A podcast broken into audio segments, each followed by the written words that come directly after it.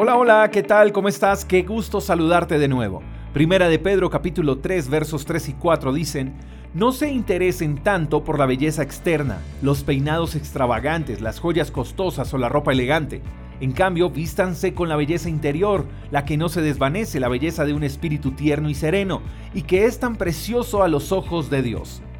Hay personas que se preocupan más por cuidarse de las marcas externas que de las marcas internas. Se cuidan la cara, la piel, el cabello, las manos y para cada parte del cuerpo tienen como tres cremas y esto es genial.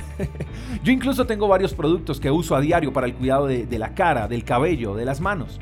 Y esto no tiene nada de malo. Pero di conmigo, de nada sirve cuidar lo externo si lo interno no luce mejor que lo externo.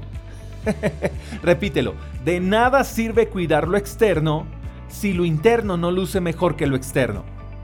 Todo debe mantener un equilibrio en la vida, y así como nos preocupamos e invertimos por cuidar nuestra imagen externa, con la misma fuerza, intención e inversión tenemos que cuidar lo interno.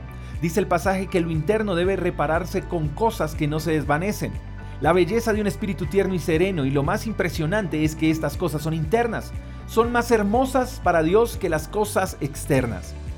Entonces, mi querido amigo, no podemos descuidar lo interno porque eso es más agradable para Dios que lo externo.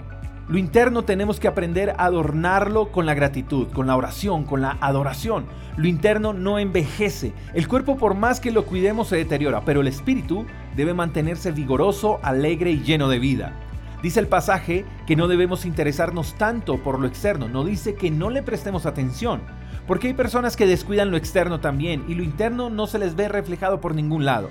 Dicen, no debemos interesarnos tanto por lo externo. Eso también nos comunica que hay que cuidar lo externo.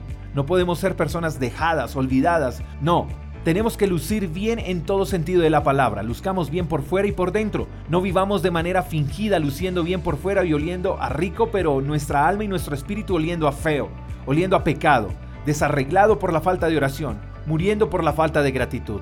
Mi querido amigo, la belleza interior no se desvanece. Te mando un fuerte abrazo, espero que tengas un día extraordinario. Hasta la próxima. Chao, chao.